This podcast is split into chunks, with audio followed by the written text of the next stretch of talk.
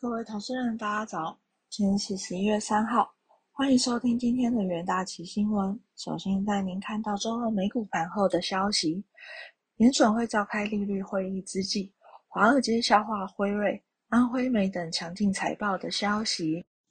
苹果等大型科技股摆脱了本周开局低迷的局势，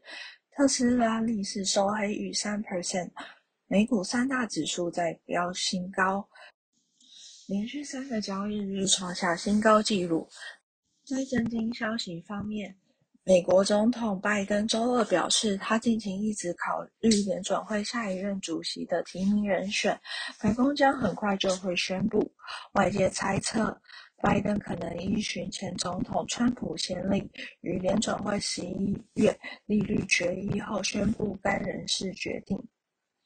周二美股四大指数的表现。美国道琼指数上涨零点三九 percent，标普五百指数上涨零点三七 percent，纳斯达克指数上涨零点三四 percent，非城半导体指数上涨一点二一 percent，标普十一大板块仅能源、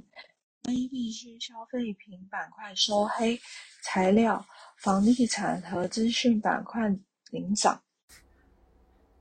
在重要新闻的部分，第一则是关于澳洲央行的新闻。澳洲央行公布利率决议，将维持利率基准在零点一 percent 的历史低点不变。此外，澳洲央行宣布放弃高在值利率零点一 percent 的目标，并且表示，在如今通膨快速上升的情况下，不排除较原先的二零二四年更早升息。欧洲央行将持续每周购买四十亿澳币的政府债，并且到明年二月中旬。澳洲央行总裁在会后的声明中表示，终止直利率目标的决定反映出澳洲经济改善以及实现通膨目标的进展早于预期。由于其他市场利率已经跟随着通膨预期走升，以及低失业率而出现移动。因此，以直利率目标来压低澳洲直利率结构的有效性已经减弱。随着通膨风险上升，许多国家的央行如今正在收紧疫情时期的货币宽松政策。澳洲央行此前曾表示，最早要到二零二四年才能够升息。不过，央行在周二又表示，二零二一年和二零二二年的通膨率预估为二点二五 percent，到了二零二三年为二点五 percent。升息的关键条件可能较预期更早达到，即实现当地充分就业，并且通膨保持在二两 percent 到三 percent 的范围。有数据表明。许多当地企业正在重新招聘员工，希望在未来几个月促进就业。澳洲央行预测失业率将在未来几年内呈现下降趋势，到二零二二年年底达到四点二五 percent，到二零二三年年底达到四 percent。第二则新闻来看到日本央行的消息，日本央行发布二零二一年九月二十一日与二十二日的两天。金融政策决定会议的议事概要，全部委员一致认为，在能源价格上涨下，消费者物价和去年相比出现小幅的增长。在原物料价格上涨的方面，委员们也忧心会对消费影响。另外，也有意见认为，随着今后需求的复苏，有必要观察企业在价格设定上的立场，以及家计对于价格上扬的容许度等，将会产生什么样的变化。然而，有某位官员认为，切身相关的食品服务价格上扬和整体物价指标的动向有出现差距，因此有必要关注消费行为所造成的影响。第三则新闻来看到气候峰会的消息，印度总理莫迪在联合国气候峰会上宣布，将在二零二七年之前实现净零碳排放。全球第三大温室气体排放国许下的大胆承诺，让在座和与会官员们喜。印度的宣言替周末在罗马 G20 会议感到失望的会谈结果注入了新的活力。虽然印度的目标比英美等富裕国家落后二十年，但仍符合科学家认为足以避免灾难性全球暖化的时间表。印度和美国。中国是全球三大污染排放国，是气候峰会的焦点。美国总统拜登因为国内政治问题而未带来新的承诺，中国也未提出新的减碳排放计划。中国国家习近平更没有亲自出席。印度要实现近零排放，需要至少数兆美元资金。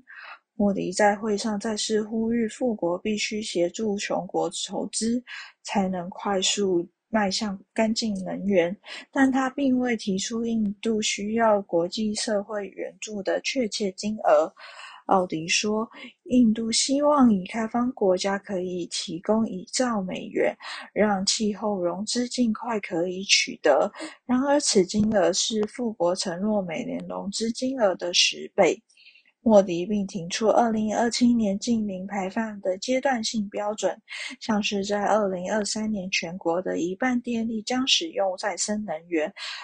为了确保全球升温不超过摄氏一点五度，联合国的跨国小组制定气候变迁计划，呼吁二零五零年之后实施二氧化碳净零排放，二零七零年之前所有的温室气体净零排放。接下来看到国内的新闻，首先是国内行情的部分。台股昨日早盘也开高，一度大涨逾一百六十点，但随着高档卖压涌现，先前强势的电子股几乎全面回档，指数由红翻黑，中场下挫零点零一 percent，收在一万七千零六十五点，成交量为三千八百七十二亿。亿元创下两个月来的新高，全指股今日多在平盘附近游走，台积电、红海、联发科三王尾盘回升小涨板块，站稳月线，联电也大涨逾两 percent，台数四宝则稍作休息，电子全值撑盘下支撑大盘走势。观察资金流向，随着电子人气消散，成交比重降至七十 percent；航运则随着三两议题持续发酵，成交比重达十四 percent。其余如化学、生技与医疗、金融、表现等各约一点二二 percent。以涨幅来看，航运作为货柜三雄回升，大涨近三 percent，涨幅居冠所有类股；其余则下跌。电子类股由于近日强涨，加上 Fed 即将在周四召开，资金逐步撤离高本益比的科技股，高档卖压沉重。